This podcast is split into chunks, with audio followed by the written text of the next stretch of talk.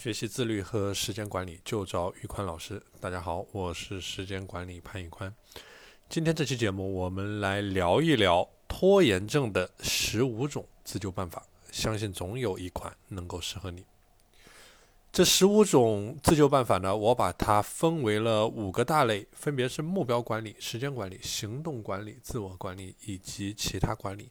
那我们就具体来看一下，究竟是哪十五种方法。OK，我们直接上干货。第一种叫做可操作目标法，什么意思呢？就是确立一个可以观察或者说具体存在的有呃有指标的这样一个目标，而不是一个抽象的概念。比如说，你的目标不能是我要停止拖延，而应该是一个具体的，我要在十一月十三号晚上七点钟之前整理出来我十一月上半月所看过的书。OK，这第一点。第二点叫做务实目标法，就说这一个目标一定是务实的，一定是可以实现的，而不是一个所谓的理想化的目标。比如说，你不能说我不再拖延，而应该是我要花，我要每天花十分钟时间来做什么样的事。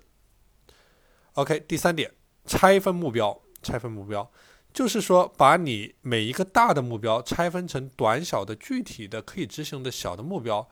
因为每一个我们都知道，每一个小的目标它更容易达成，而小的目标它可以累积成大的目标。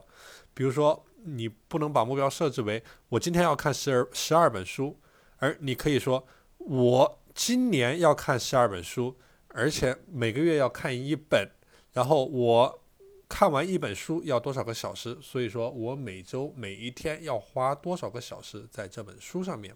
这个就是把一个大的看书的目标拆分为。一个一个小的具体的每天的目标。第四个叫做现实的对待时间，就是说你在某一个事儿上、某一个任务上，你要花费多少时间去做呢？你能够抽出来多少时间呢？你不能说我有足够的时间我就去做这件事情，你应该说，我看一下日程表，就我今天在什么时间段我有这个时间，我可以做，我做这件事我大概要花多少时间。然后我的这一个日程表上是否允许我花这么多的时间去做这件事？OK，这是第四点，现实对待时间。第五点，巧妙利用十五分钟。你可以通过一个又一个的十五分钟完成一件事情。比如说你在接下来的时间有十五分钟的时间，你不能说我只有十五分钟了，那我为什么要花时间去做这件事呢？而是你可以想，哎，接下来我还有十五分钟的时间。什么是我可以做的呢？所以说这个是巧用十五分钟。第六点叫做保护时间，保护你的时间。保护你的时间是什么意思呢？就是学会去说不，就是碰到一些额外的或者说占用你时间或者说价值不高的事情，呃，你可以选择就是利用我们的三 D 原则，叫做 delegate、delete，还有一个 delay，就是去委派。去推迟或者去删除这样的事件，然后更好的去保护自己的时间。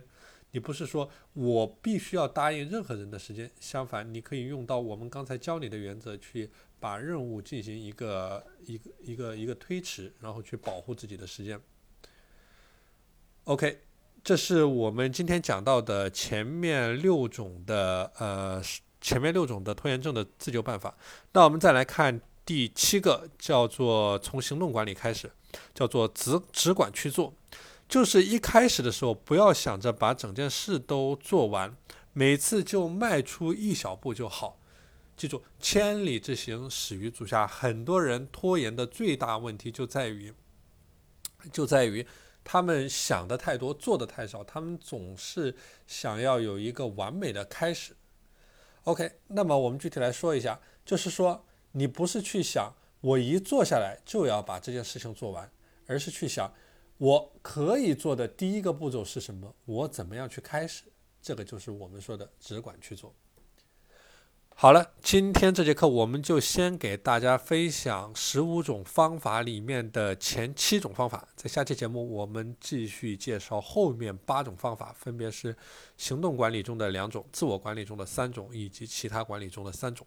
大家如果想学习时间管理和自律方面的知识，欢迎添加我的微信 p a n l e o n 一九八八 p a n l e o n 一九八八。我是时间管理潘宇宽，我们下期节目再见。